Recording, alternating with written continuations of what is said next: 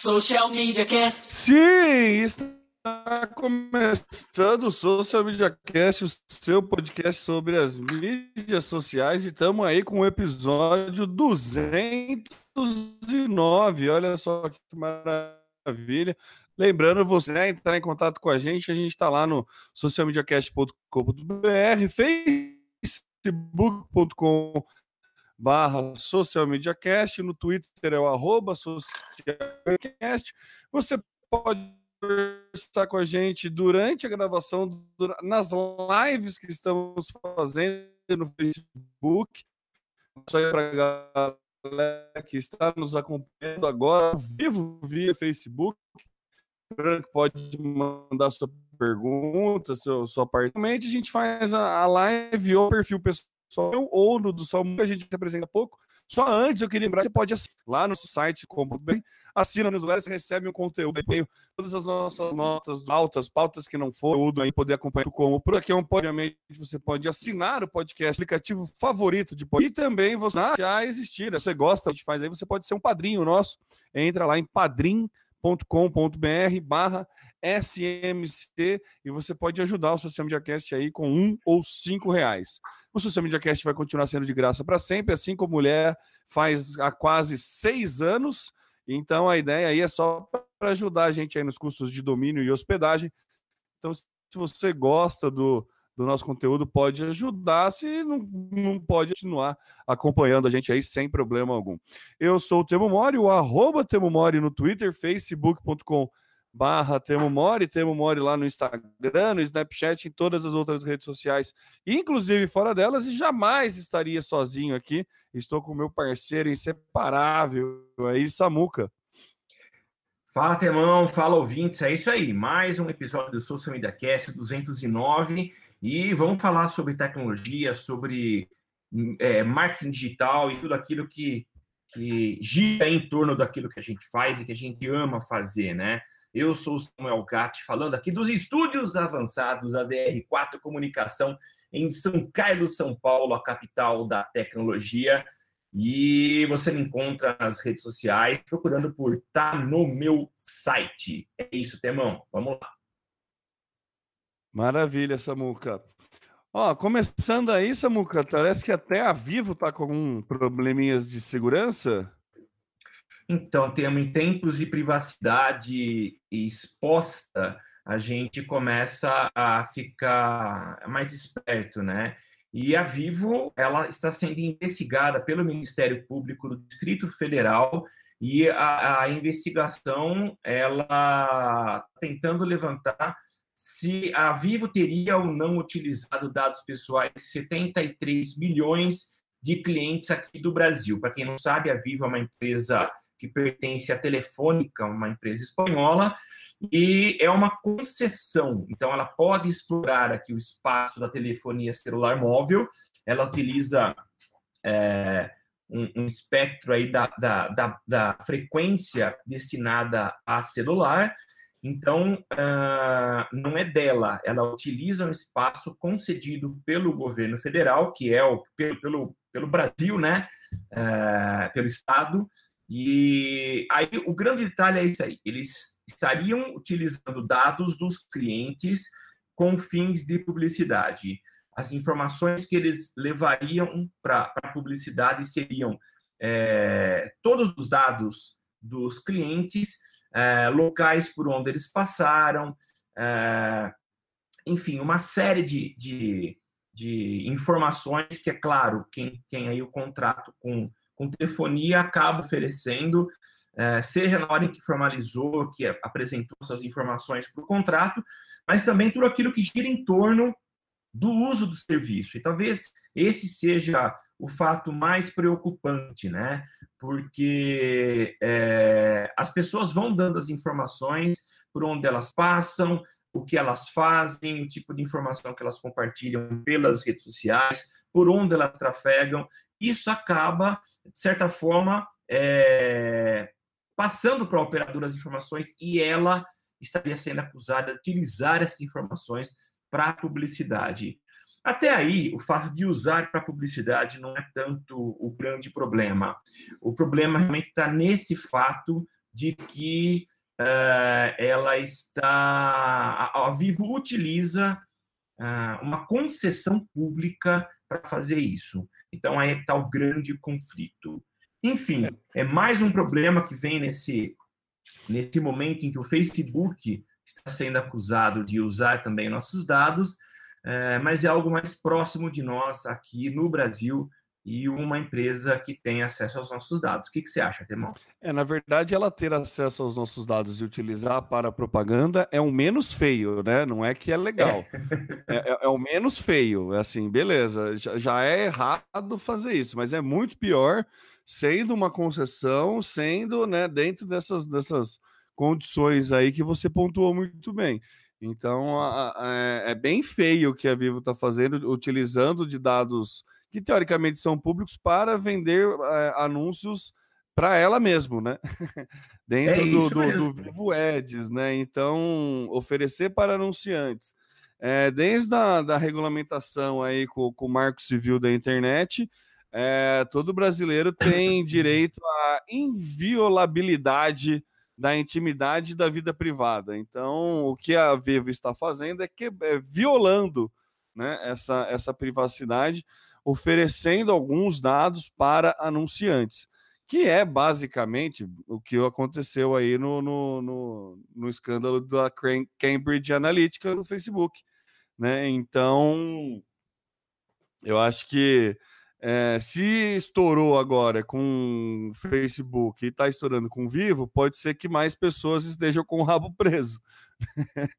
então, a gente tem que tomar cuidado aí com tudo que a gente fala, como você falou, tem que tomar cuidado com o que a gente passa para frente, tem que tomar cuidado com o que a gente faz é, no nosso mundo virtual aí, porque tudo que a gente faz pode ser usado contra nós, né?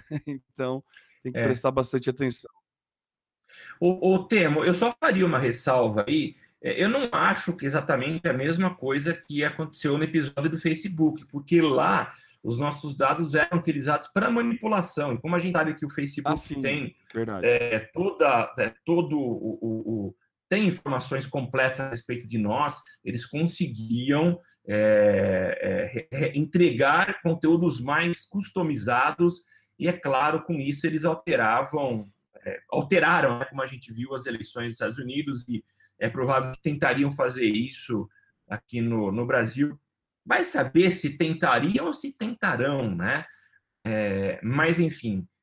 Agora, o grande problema, eu tenho repensado muito essa questão de privacidade, como já falei no episódio anterior, uh, eu sempre fui muito uh, solícito, muito aberto a pouco me importava com essa questão da privacidade para publicidade, para receber conteúdos que tinham a ver comigo.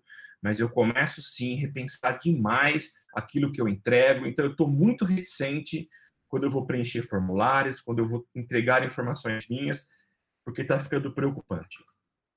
É, Samuca, na, na, na, diferença entre Facebook e o caso da Vivo, faltou eu fazer a observação de tomadas as devidas proporções, né? É isso, Foi é. utilizar. A Vivo utilizou para anúncios, o Facebook utilizou para anúncios que possam manipular aí eleições. Então é, é as devidas proporções aí, porque a gente sabe que o buraco lá no caso da Cambridge Analytica é muito mais embaixo, principalmente lembrando que teve dinheiro russo, que teve fake news, que teve não sei o quê. Então, é, é, é outra, outra questão mesmo. O problema é essa do. Né, na Vivo, o problema é essa, esse vazamento de dados é, privados, né? Então, que, de, da nossa privacidade. Eu é. ainda, Samuca, é, eu tô bem largado com essa questão de privacidade, viu? Confesso. Eu lembro que eu e você, a gente defendia muito essa questão de, ó, privacidade não existe, libera, a vida é um, um livro aberto, não tem erro. E eu ainda continuo, assim, por exemplo, minhas postagens de Facebook é tudo público, sabe? Eu faço login em vários aplicativos com login do Facebook. Dei uma diminuída nos testes de Facebook, confesso. Mas é. eu, eu, tenho o hábito de vir e mexe entrar lá no Facebook e revogar é, autorizações para alguns aplicativos. Então, com uma certa ah, tá. periodicidade, eu faço isso. Você vai lá nas configurações, apps, tem todos os aplicativos que você deu permissão e vira e mexe uns aplicativos que faz muito tempo que eu não uso ou que eu já desinstalei, eu vou tirando as permissões. É o máximo que eu faço, mas eu sou bem, bem largadão também com essa questão de privacidade. Sim. Ô Samuca, acho que a nossa live caiu, hein? Você dá uma. Caiu, eu acabei de mandar conferida. convite de novo para você. Ah, tá, Aí, beleza. É, não, só, vou, só relembrando, só reforçando que quem está ouvindo a gente aqui na gravação, a gente grava toda quarta-feira às 8 da manhã e a gente abre o espaço para vocês participarem tanto no Face, no, no socialmediacast.com.br barra ao vivo e também no perfil meu ou do Temo. Você pode acessar lá que tem uma live que a gente faz para você participar ao vivo, comentar. E agora caiu, acabei de mandar um convite para o Temo novamente. É, mas eu não. Eu acho que eu caí agora. Peraí, deixa eu ver. É, não tá rolando, não tá aparecendo para eu entrar aí, não, Samuca. Não sei ah, o que a gente tá pode bom. fazer. Eu vou seguindo com a pauta aqui. Beleza. É... Assim que minha gata der um espaço para eu gravar. Pronto.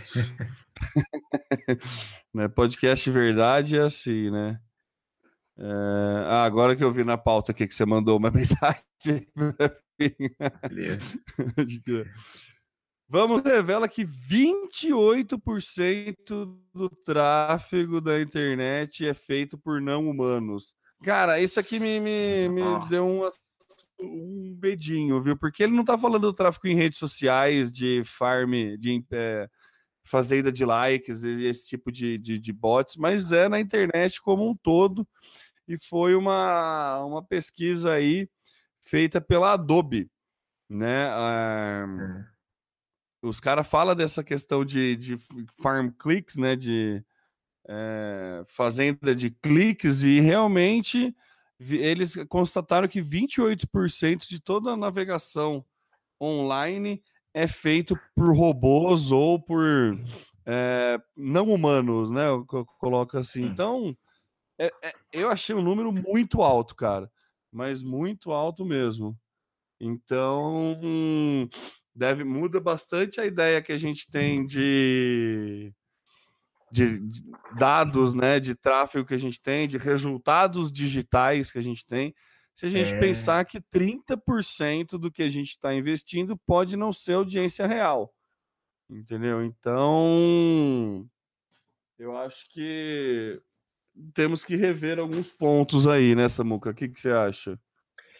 Temo, eu acho interessante e eu tenho percebido nos últimos meses que as minhas interações na internet, principalmente quando eu aciono chats, elas têm acontecido com inteligência artificial, com robôs e que raramente conseguem me entregar a solução. É, a exceção foi ontem. Ontem eu, eu entrei em contato com um, não lembro qual serviço, ah, cartão de crédito foi isso. Ah, e conversei com um robô de fato inteligente que conseguiu resolver meu problema. Geralmente eu já entro e já peço logo um atendimento humano, atendimento humano porque os robôs não têm sido eficientes na solução dos meus problemas. Mas realmente a gente tem percebido muito tráfego e muito, é, muito robô por aí. Agora, fica muito claro e lógico quando a gente vê, e eu acabei de ver no texto aqui da pauta que você disponibilizou, que grande parte desse tráfego ele acontece como assistentes virtuais, como Alexa e o Google Home, né?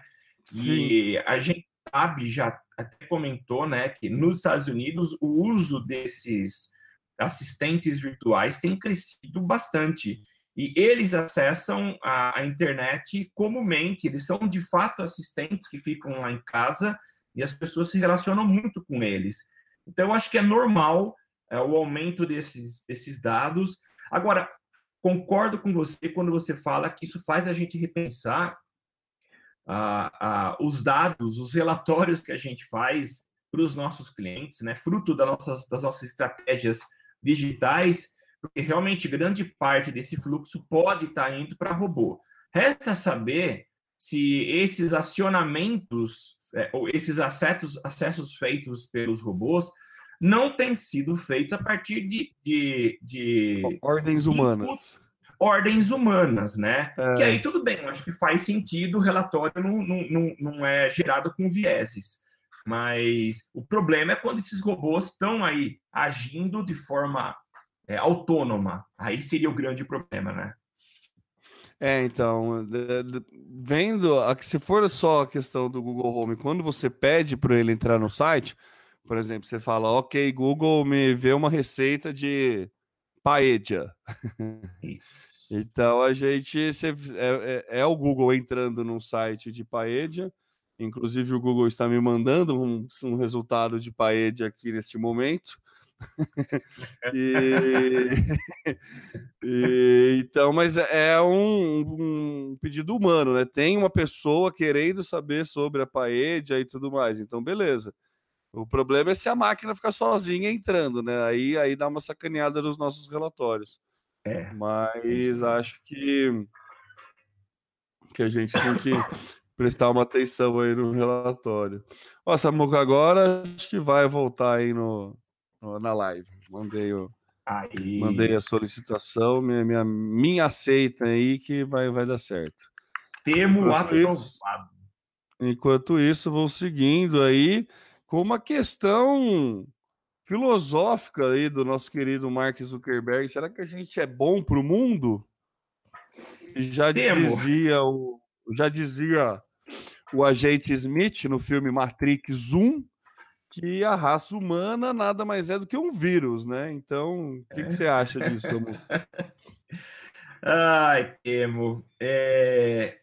Na verdade é o seguinte, eu não sei se nós somos um vírus. O fato é que quem está preocupado com a situação e o alcance viral é Mark Zuckerberg.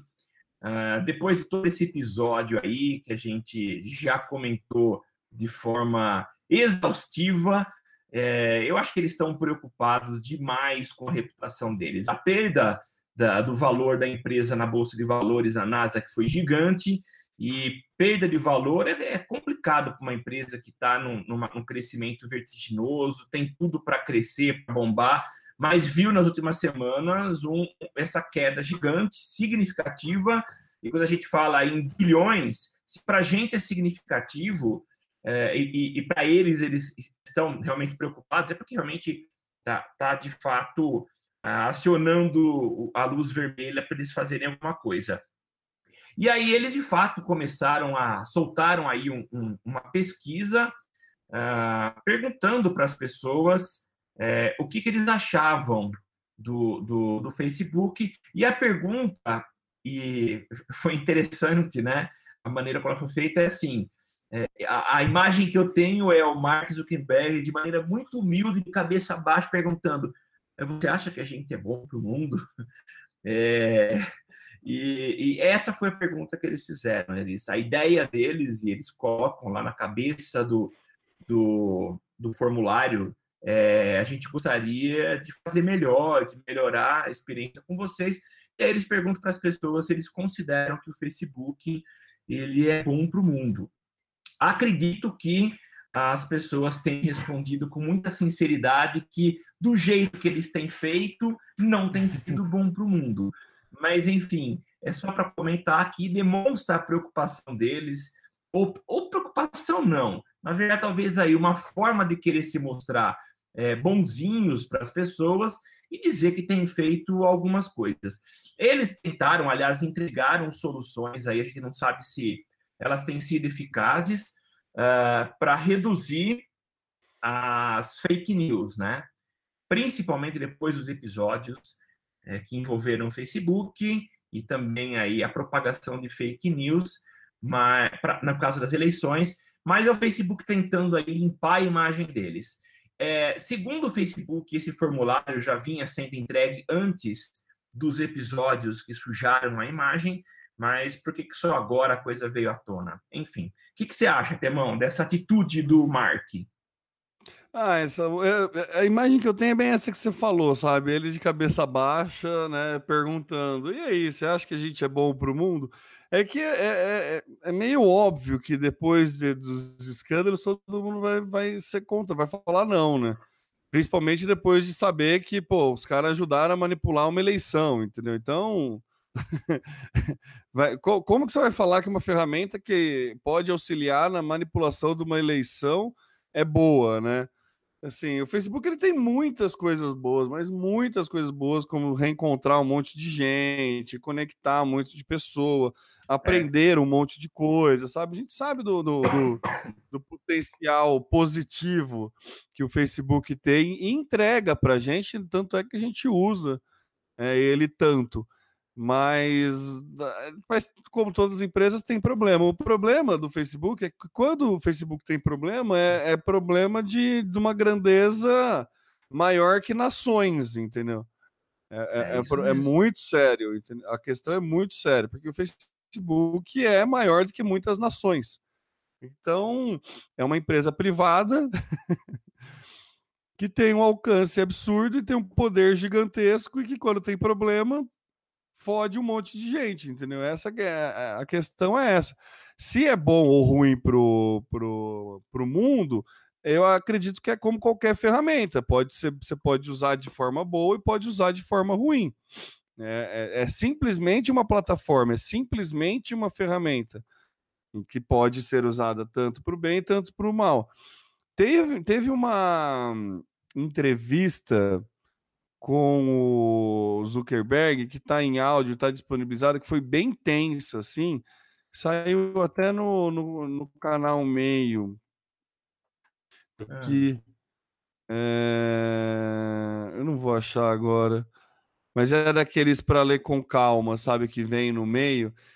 E é uma entrevista que, meu, ele fala que é muito difícil, assim, porque é, é, ele fica numa, num, num meio campo entre como combater a fake news e ao mesmo tempo é, tem gente que divulga coisas que as pessoas realmente acreditam e para elas não é fake news, são coisas que elas efetivamente acreditam.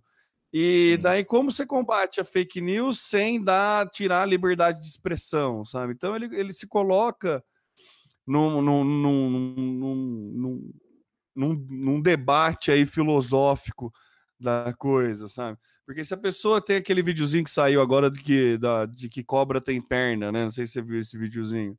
Não. É, é um videozinho que o cara fala, nossa, eu vi na internet que cobra tem perna. E daí ele fica, nossa, eu vou contar para todo mundo. Daí chega uma cobra e ele fala assim: ah, mas você não tem perna. Dele, cara, você precisa parar. Daí a cobra começa a falar: você precisa parar de acreditar em tudo que tá na internet. Você não pode ser assim, não sei o que lá. Daí ele vai lá e dá um unfriend, para de seguir, tira da lista de amigos e volta a falar que a cobra tem perna, sabe?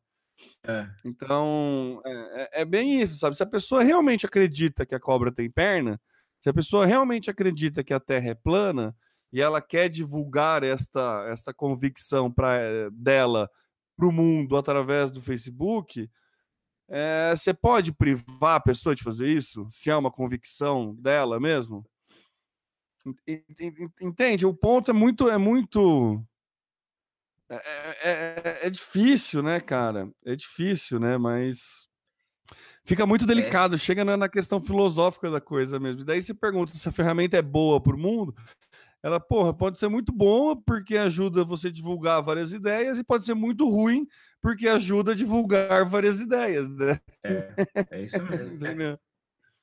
Ah, é, é claro que algum, alguns exageram, né? Você viu o cara que há anos vem trabalhando num projeto de um foguete cujo objetivo é provar que a Terra é plana. E o cara investe eu acredito que milhões. E na semana passada ele lançou um foguete é, que não alcançou uma altitude que o possibilitava averiguar a, a, a, se a Terra é plana ou não, mas só pode ser louco um cara desse, né? Então tem gente que, que avança, que, que acaba exagerando é, nos investimentos e naquilo que, que faz para poder é, enfim, provar suas teorias, né?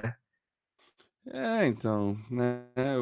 Se o cara para e não mede esforço para provar, né, a teoria, você fica naquela. Você tá, você tá combatendo fake news ou você tá é, censurando?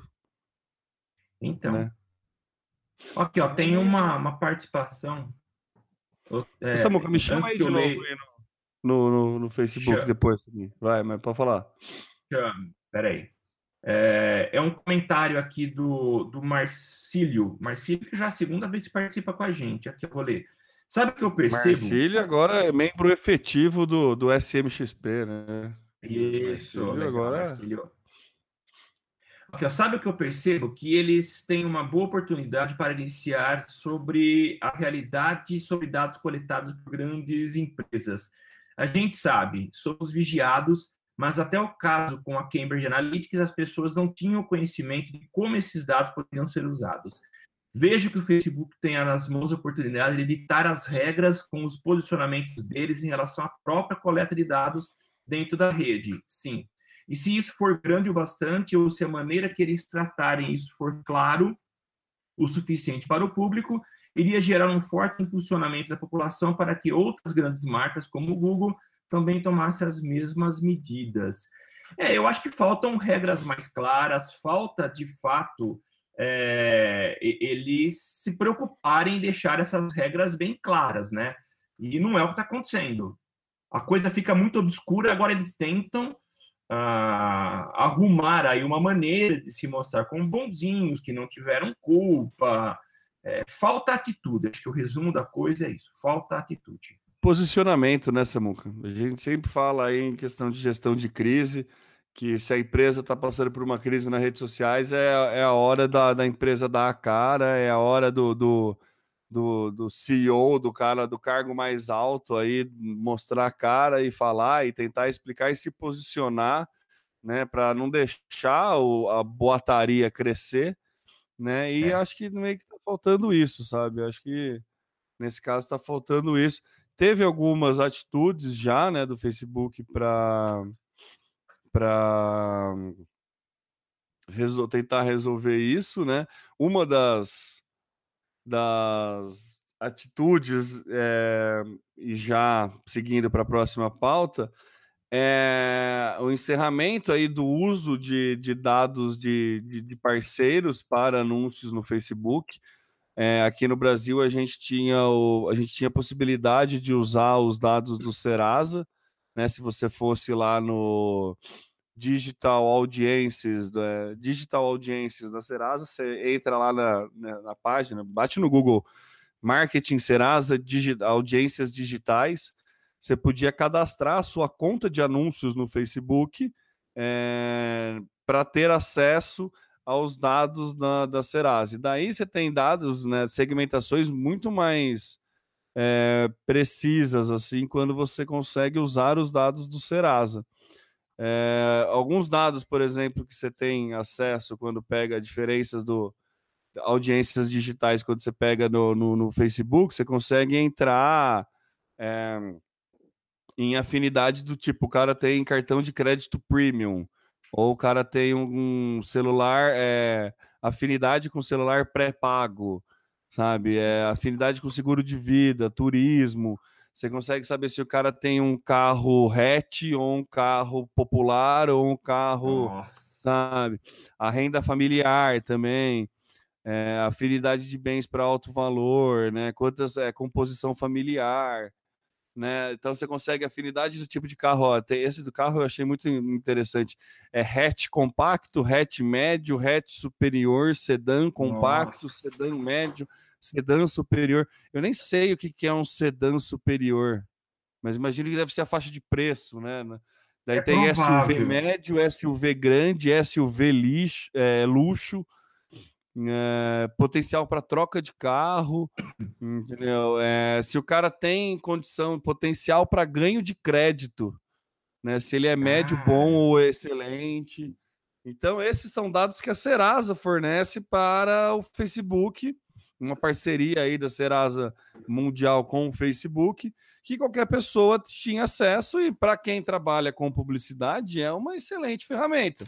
É uma ótima segmentação que a gente pode usar mas com o escândalo da Cambridge, com o vazamento de dados, com tudo, o Facebook está desligando aí essa possibilidade de uso de dados de terceiros. Que a gente sabe que tem a Serasa, mas nada impede de qualquer outro birô de banco ou qualquer outra é, grande empresa ter uma parceria com o Facebook e fornecer esse tipo de dado ao Facebook. Porque Sim. a gente sabe que dinheiro ali não é muito lá, não é lá o problema, mesmo porque não. dinheiro faz dinheiro, né? Então, é. o Facebook está sim preocupado, está sim tentando se mexer de uma forma meio lenta, ainda acusando o golpe, mas né, dentro da questão filosófica de que se é o problema para ele ou não, dentro da questão filosófica de que se ele é bom ou não, é, ele tenta se mexer, mas dá, dá, dá, uma, dá uma doidinha ainda, né? O Temo, uh, eu acho assim, enquanto usuário, é muito importante a gente perceber que essas coisas estão têm vindo à tona para a gente se policiar, para a gente se resguardar, enfim, cuidar da privacidade, que eu acho que é um bem que a gente tem que precisa é, ser cuidado, ser preservado, né? Agora, é, do ponto de vista da, da nossa atuação é, enquanto profissionais de digital, é provável que a gente acabe perdendo ah, alguns recursos de segmentação que hoje a gente tem no Facebook, né? É, para quem cria, para quem configura campanhas do Facebook, sabe, uh, percebe o, o, grau que, que eles têm de, de precisão na entrega dos anúncios. A gente consegue hoje é, entregar anúncios com uma precisão muito alta. E acredito que essa precisão vem acontecendo a um custo muito alto, que é da nossa própria privacidade, e muitas vezes um avanço naquilo que a gente é, é, ofereceria normalmente, né? concederia de acesso. Esse caso da Cambridge Analytics é um dos do, dos tipos de acesso de informações que eles tinham, que a gente desconhecia, mas que com certeza eram utilizados, compunham a base de dados do Facebook para oferecer essa precisão maior é, na hora da gente criar anúncios, né? Então é provável que com esse tipo de, de esse encerramento de contrato, com a parar de utilizar informações sobre nós, é provável que a gente comece a perceber uma perda na eficácia de anúncios. Essa é uma leitura que eu faço. O que, você acha? É, vai ficar mais difícil a, a segmentação nessa música, porque ele tá, tá fechando alguns dados aí, né? Por exemplo, é, é, é, esse esse ponto específico que comentei aqui de, de dados de terceiros é bem isso que você falou mesmo é, a gente vai perder, vai, vai, vai perder poder de segmentação no momento de, de privacidade. Quanto mais privado for da coisa, menor é o poder de segmentação que a gente vai ter. Se a gente voltar um tempo atrás, aí, coisa de três, quatro anos atrás, quando o monitor, a API do Facebook era aberta para monitoramento, cara, a gente podia mandar uma mensagem para a pessoa que falou efetivamente direto, direto, cara a cara com a pessoa que falou da tua marca.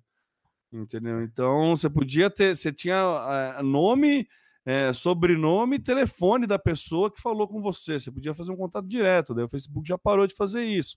Então a gente vai vem perdendo segmentação.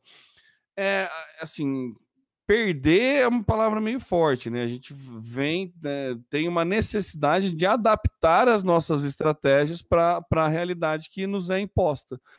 Então não, não não é algo que é, a gente deve sofrer muito, não. É algo que a gente tem que se adaptar, porque desde sempre foi assim, né, Samuca? Conforme vai tendo mudança na plataforma que a gente vai atuando, ou aparecendo novas plataformas, ou não sei o que lá, a gente vai adaptando. A gente lembra que antes do Facebook comprar o Instagram, a estratégia do Instagram era bem diferente do que é hoje.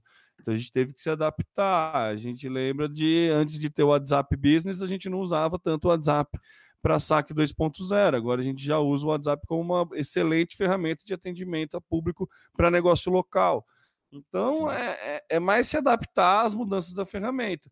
Aí, se essas mudanças são para o bem, eu sou a favor. Se essas mudanças é, é uma cortina de fumaça, a gente vai descobrir depois, né, Samuca? Se é que vai é descobrir, né? Se é que vai descobrir. É isso mesmo. Esse que é o problema. É, a questão acho que é principalmente essa, né? Mas vamos ver. É. Bom, seguindo com a é, a, a, no site da Serasa, para você fazer o cadastro, ele já não, não tá, já tirou as, as opções para você fazer o cadastro aqui, viu? Eu não sei ah, se é? já tirou tudo, se já cancelou, mas ou se está com problema no site, aquele problema providencial no site, sabe? Sim. mas mas está fora por enquanto. Bom, seguindo aí com a nossa pauta, tá bom de falar de Facebook, de privacidade, né? Agora vamos falar aí de YouTube. O YouTube está testando um substituto para o Chroma Key, Samuel. Então, Temo, para quem não sabe, quem não conhece essa técnica, o chroma key é aquela que permite você é, ser filmado em qualquer lugar do mundo, é, com uma, uma, um fundo verde ou um fundo azul, você consegue fazer a substituição de todo esse fundo por uma imagem, por um vídeo. E o Chroma Key está testando, e por enquanto ele está testando na recém-lançada ferramenta é, inédita, né, que só eles têm chamado Stories, para alguns usuários.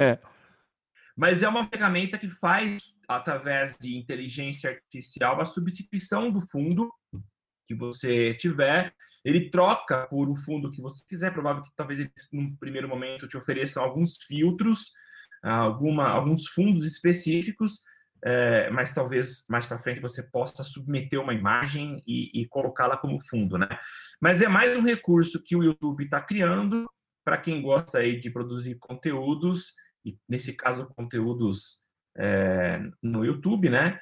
É, legal, eu acho que é uma ferramentinha a mais que se, que se é oferecida e gostei de solução. E o resultado, apesar de não ser nada profissional, aparentemente é legal, viu, Temo? Tá, tá simpático, no mínimo simpático que eles estão oferecendo aqui. É, a vantagem é, é que tem mais uma brincadeirinha aí para produzir conteúdo para o YouTube, né? Eu tava dando uma é. olhada assim, lembra bem os filtros do, do de, dos stories, né? Seja ele do Instagram, seja ele do Snapchat, né? Tal, né? É. é. bem parecido, mas tem alguns cortes ali que, que coloca, por exemplo, um preto e branco que, meu, ele, ele consegue diferenciar bem legal aí o fundo no, no, é. no exemplo que você deu aqui na nossa pauta. É bem legal. Interessante. É claro, né? É claro que todo chroma aqui é, não depende simplesmente do fundo que você coloca, mas depende de uma boa iluminação.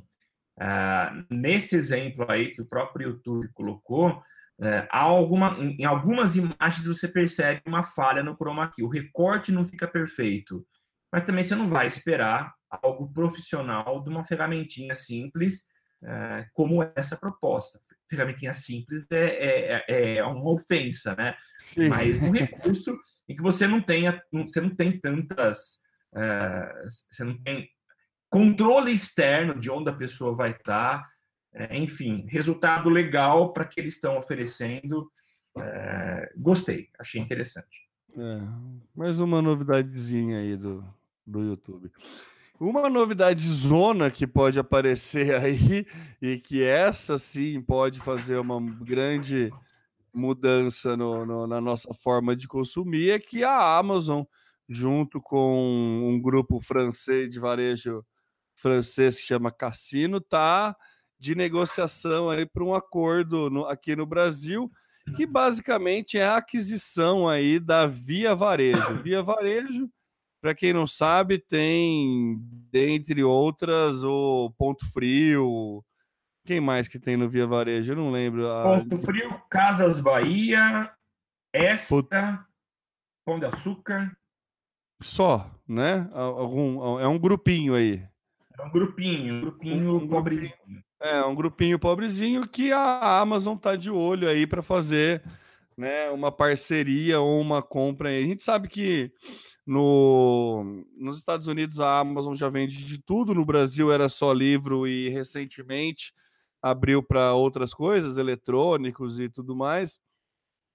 E não é efetivamente uma loja de varejo no Brasil, mas nos Estados Unidos já é, inclusive tá. com ideias de entrega por drone e, e é, é, lugares físicos que você compra e você só tira o, o, o produto da gôndola já é debitado na tua conta, você não precisa fazer pagamento, é tudo self checkout, é tudo tudo automatizado. Uma das promessas da da Amazon é sempre é, mudar a nossa, nossa forma de consumo aí. E ela está vindo para o Brasil pensando, olhando para o mercado brasileiro através da via varejo. Então, acho que é, é, ela busca aí uma, um atalho para a expansão da Amazon no Brasil, podendo né, ter atendimento aí, né, através do, do, do, dos braços da Via Varejo. É uma mudança, sim, que se vier, caso acontecer, vai ser gradativa, né? Não vai ser algo, não vai deixar de existir o, o extra e vai começar a chamar a Amazon, mas nossa, que gaguejada agora. Mas é uma mudança é, significativa aí no investimento gringo no Brasil, no mercado, na procura do, do mercado, e finalmente uma, uma nova possibilidade de, de experiência dentro do varejo, né? A gente, sei lá, eu pelo menos desde que me conheço por gente, é, é, varejo é a mesma coisa, supermercado é a mesma coisa, não muda nada. A diferença é que no, no, antes do plano real você tinha que fazer a compra para o mês de quatro carrinhos de supermercado, agora você vai sempre no mercado e faz uma compra menor. Mas enfim, nossa, essa eu revelei a idade hein, antes do plano real, mas. mas enfim. É... é, um belo de um movimento aí das gigantes do varejo nessa muca. É. Deixa eu revelar a minha idade também. Para quem é mais velho aí, e, e a chance é que, que, tenhamos poucos mais velhos do que eu ouvindo, mas quem lembra de um, de um, de um quadro do programa do Jô Soares, quando ele trabalhava com humor, né, nem na época do, do das entrevistas do, do Vivo Show, Gordo. mas era do humor. É, Vivo Gordo, teve Veja o Gordo também. Uh, tinha um quadro em que ele falava que para não trazer a máfia para o Brasil, Tentando traz a máfia para o Brasil que esculhamba, porque as coisas aqui do Brasil não vão para frente. A minha grande preocupação e o meu pé atrás é, fica nas soluções de logística que a Amazon utilizaria aqui no Brasil. Porque se ela contar com o serviço dos Correios, ela está ferrada, porque tá feio demais, os Correios não têm dado conta a gente não sabe até que ponto é, os Correios não estão dando conta, ou há alguém por trás, ou forças ocultas por trás, que estão tentando boicotar para que os Correios sejam privatizados. Eu é, não quero aqui fazer, criar uma teoria da conspiração, mas do jeito que está, não dá. Tá complicado. Eu fui ontem nos Correios para é. devolver ver umas roupas que a minha namorada comprou e daí é, foi pedir devolução. Uma, comprou uma Sim. saia e foi devolver. É, os caras tiveram a pachorra de falar para mim que eu precisava comprar uma caixa para fazer ah, o retorno e que eles não tinham caixa no correio. Eu tive não, que sair do correio porque né, eu peguei a mesma embalagem que vem num saco, peguei Sim. a mesma embalagem, lacrei a embalagem e pedi para devolver. Eles não aceitaram a embalagem, falaram que precisava ser numa caixa e eles não tinham a caixa para me fornecer. Eu tive que sair e ir até a Calunga, comprar uma caixa e voltar para o correio para poder devolver o negócio. Assim, se o tá correio não tá tendo caixa, velho, pelo amor de Deus, né? Então, assim, não sei se efetivamente é uma operação tartaruga aí que tá rolando, mas enfim, só, é. só para fazer o meu desabafo, porque foi ontem que isso aconteceu. É, eu, eu tô daqui a, a, uma hora, eu também estou indo ao correio para fazer uma devolução e eu sei que eu vou ter que é, fazer, pegar uma caixa e fazer a embalagem.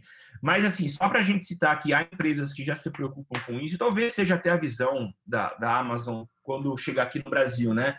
A Netshoes, eles têm um trabalho de logística reversa que é impressionante. Eu lembro uma única vez que eu fiz troca ou devolução de um calçado, é, a, a, orientação deles foi a seguinte: é, pega a caixa, tá? É, coloca o tênis dentro. A embalagem que a gente mandou, você vai inverter. Então, ela tinha o lado de dentro do saco, ele era preto. Então, eu inverti, lacrei e deixei na portaria do, do condomínio que eu moro aqui.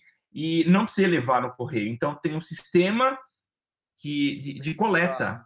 É. Então, uma empresa contratada, orientada, preparada, veio e coletou o, o, o produto.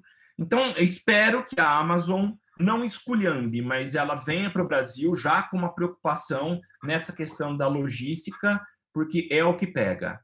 Você ter uma ideia, eu tenho encomendas, é claro que vamos olhar também o lado dos correios, né?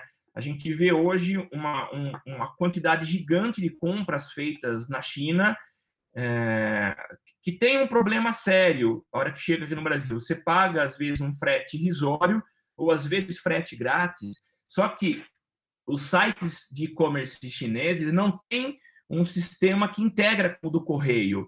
Então, quando chega aqui, é tudo manual. Todo o sistema deles de, de entrega, que normalmente no correio é por código de barras, então é tudo, tudo em esteira, a divisão vai ser feita por esteira, tem que ser feito manual. Então, isso gera nos correios um, um trabalho de ter que fazer toda a, a, a separação das encomendas manualmente. Como concordar que isso é um problema para os correios, né? Mas eu tenho encomendas que eu comprei em outubro do ano passado da China que não chegaram para mim agora em abril de 2018. É, então são mais de seis meses em que a, encomenda está parada lá no buraco negro chamado é, Curitiba e não vem para cá. Então é complicado, é, é, difícil você viver é, num, num, num, país em que as coisas não funcionam direito. É, é difícil mesmo, né, Samuca? Não... É, é, muito, é, é, é, é, muito amadorismo, né, para coisa, você para pensar que é manual, né? Tem aquele, eu acho muito bom aquele mapa mundi, né? De que Curitiba fica lá do lado da China e daí depois está o Brasil aqui longe, né? Eu não vi esse mapa é ainda. É bem isso, assim, sabe? Porque a coisa sai da China, chega em Curitiba em 10 dias e demora do, né, 60 é. para chegar na, de Curitiba para tua casa. É Mas, enfim, é, é, uma dureza aí. E se a Amazon puder ajudar nisso, acho que vai ser muito, muito bem-vinda aí, né? Mas tem, enfim. A, a, não é só esse problema que a Amazon enfrenta na tentativa de expansão aqui no Brasil, é, que não uhum. só enfrentará né, a questão da logística, mas a Amazon, inclusive, ela está pegando alguns galpões ali em Cajamar, né? Cajamar é uma perto de Jundiaí, é um centro logístico ali de muitas empresas e já tem galpões né, de, de, de depósitos ali da Amazon, então ela já está botando, né, tá abrindo os bracinhos aqui no Brasil. Nos Sim. Estados Unidos, a Amazon né, tem um olho ali que não é muito legal, que é o nosso queridíssimo Donald Trump ele, ele tem uma certa antipatia pela Amazon, uma vez que toda a fortuna do Trump é feita pelo setor imobiliário, ele tem muitos prédios comerciais e ele entende que a Amazon ou serviços online podem acabar com prédios comerciais. Olha a visão do cara. E daí ele está querendo aí enquadrar a Amazon numa lei anti-trust, anti né? É, tá querendo botar taxa, tá querendo assim, então, meu, o, o, nosso queridíssimo Jeff Bezos aí tá com mais um probleminha para encarar lá nos Estados Unidos. É, vale a pena dar uma lida com mais calma na, na, na pauta que a gente colocou aqui, tá em inglês, mas não é nada, não tem nenhum termo muito técnico assim, é bem, bem é bem claro a forma que o cara escreve. E ele fala que chega a ser uma obsessão do, do Trump para tentar prejudicar a Amazon e tentar frear esse crescimento né, da, da, da Amazon. Então, acho que. É, inclusive, comenta a questão do, do de, de, sobrecarregar o sistema postal americano e tudo mais, e fala que a Amazon não tem concorrente. Vale a pena dar uma lida aí que dá para a gente ver o, o perfil do nosso queridíssimo né, presidente aí, Trump. Você chegou a ver, Samuca? Que é... Eu, temo, eu, eu vi uma matéria, na verdade foi no, no na, na TV, uma matéria que ele chega, chegou a citar que a Amazon ela é gigante, mas o, a contrapartida em termos de impostos da Amazon é muito pequena em relação ao alcance que ela tem hoje nos Estados Unidos. É, enquanto brasileiro, eu posso criticar o, o Donald Trump, mas ele tem é, adotado posturas muito nacionalistas, é, muito protecionistas. A gente viu recentemente a questão do minério. É, ele impôs barreiras e taxas altíssimas para países que é, exportavam, exportam minério para os Estados Unidos. Tudo isso para poder favorecer a indústria local e, e, enfim, valorizar as indústrias americanas, né? Mas é, essa é mais uma investida do Trump com o objetivo também de arrecadar mais impostos e pedir mais contrapartidas da, da Amazon é um problemão, quer dizer, quem tem muito dinheiro também atrai para si muitos problemas, né? E Joseph Bezos é, tem mais esse problema para para resolver. Eu sempre confundo, é o Bezos que é o dono da Tesla? Não, da Tesla é o Elon Musk. Elon, Elon Musk, é isso mesmo, tá é. certo. Mas eu Enfim. acho engraçado, Samuca, que é bem isso que você falou, que o Trump ele reclama da, da falta de impostos, dos, da, da Amazon, mas ele nunca, em nenhum momento, falou mal do Facebook. É isso mesmo, é verdade. Então, e nessa matéria ele faz bem isso, assim, ele faz um, um, paralelo de como que ele fala mal da Amazon e não e, e, e protege, entre aspas, o Facebook, entendeu? Então, é. acho que é, é, é, bem parcial a coisa, sabe? É Não está só tentando proteger é, a indústria, o mercado interno, não, mas o Facebook ele não tem problema de não ser taxado em várias coisas, né? Então, é. Por que será, né? mas enfim. Seguindo aí para a nossa última, mas não menos importante pauta, aí o Snapchat está recriando salas de bate-papo com recurso que permite juntar até 16 pessoas, Samuca. Olha só que coisa maluca. Temo, você deve ter participado lá num passado relativamente não recente de salas de bate-papo em UOL, em muito. Terra, então, eu também participei, não era um frequentador assíduo de, de salas de bate-papo, mas o que o Snapchat está fazendo agora não foge muito dessa dinâmica. É claro que agora com recurso de áudio e vídeo, mas ele liberou uma função que é a possibilidade de eu juntar 16 pessoas numa ligação de áudio ou de vídeo e apareceriam na tela 16 pessoas e juntos poderiam fazer aí um grande chat, uma grande videoconferência. Essa é mais uma ferramenta que o Snapchat é, cria é, depois de vários ataques, ataques sofridos por concorrentes que começaram a implementar funcionalidades que o Snapchat criou. Então a gente tem, tem várias hoje que copiam, a gente tem é, stories, tem, tem filtros, tem muitas muitas inovações que foram implementadas pelo Snapchat são copiadas por concorrentes. Uh, e agora ele tenta reagir apresentando essa função que inova, porque você pode colocar até 16 pessoas aí numa única videochamada. Agora, essa reação também se dá por um outro ataque que o Snapchat, outros ataques que o Snapchat, Snapchat vem sofrendo recentemente. Um deles foi de uma uma, uma como é que fala?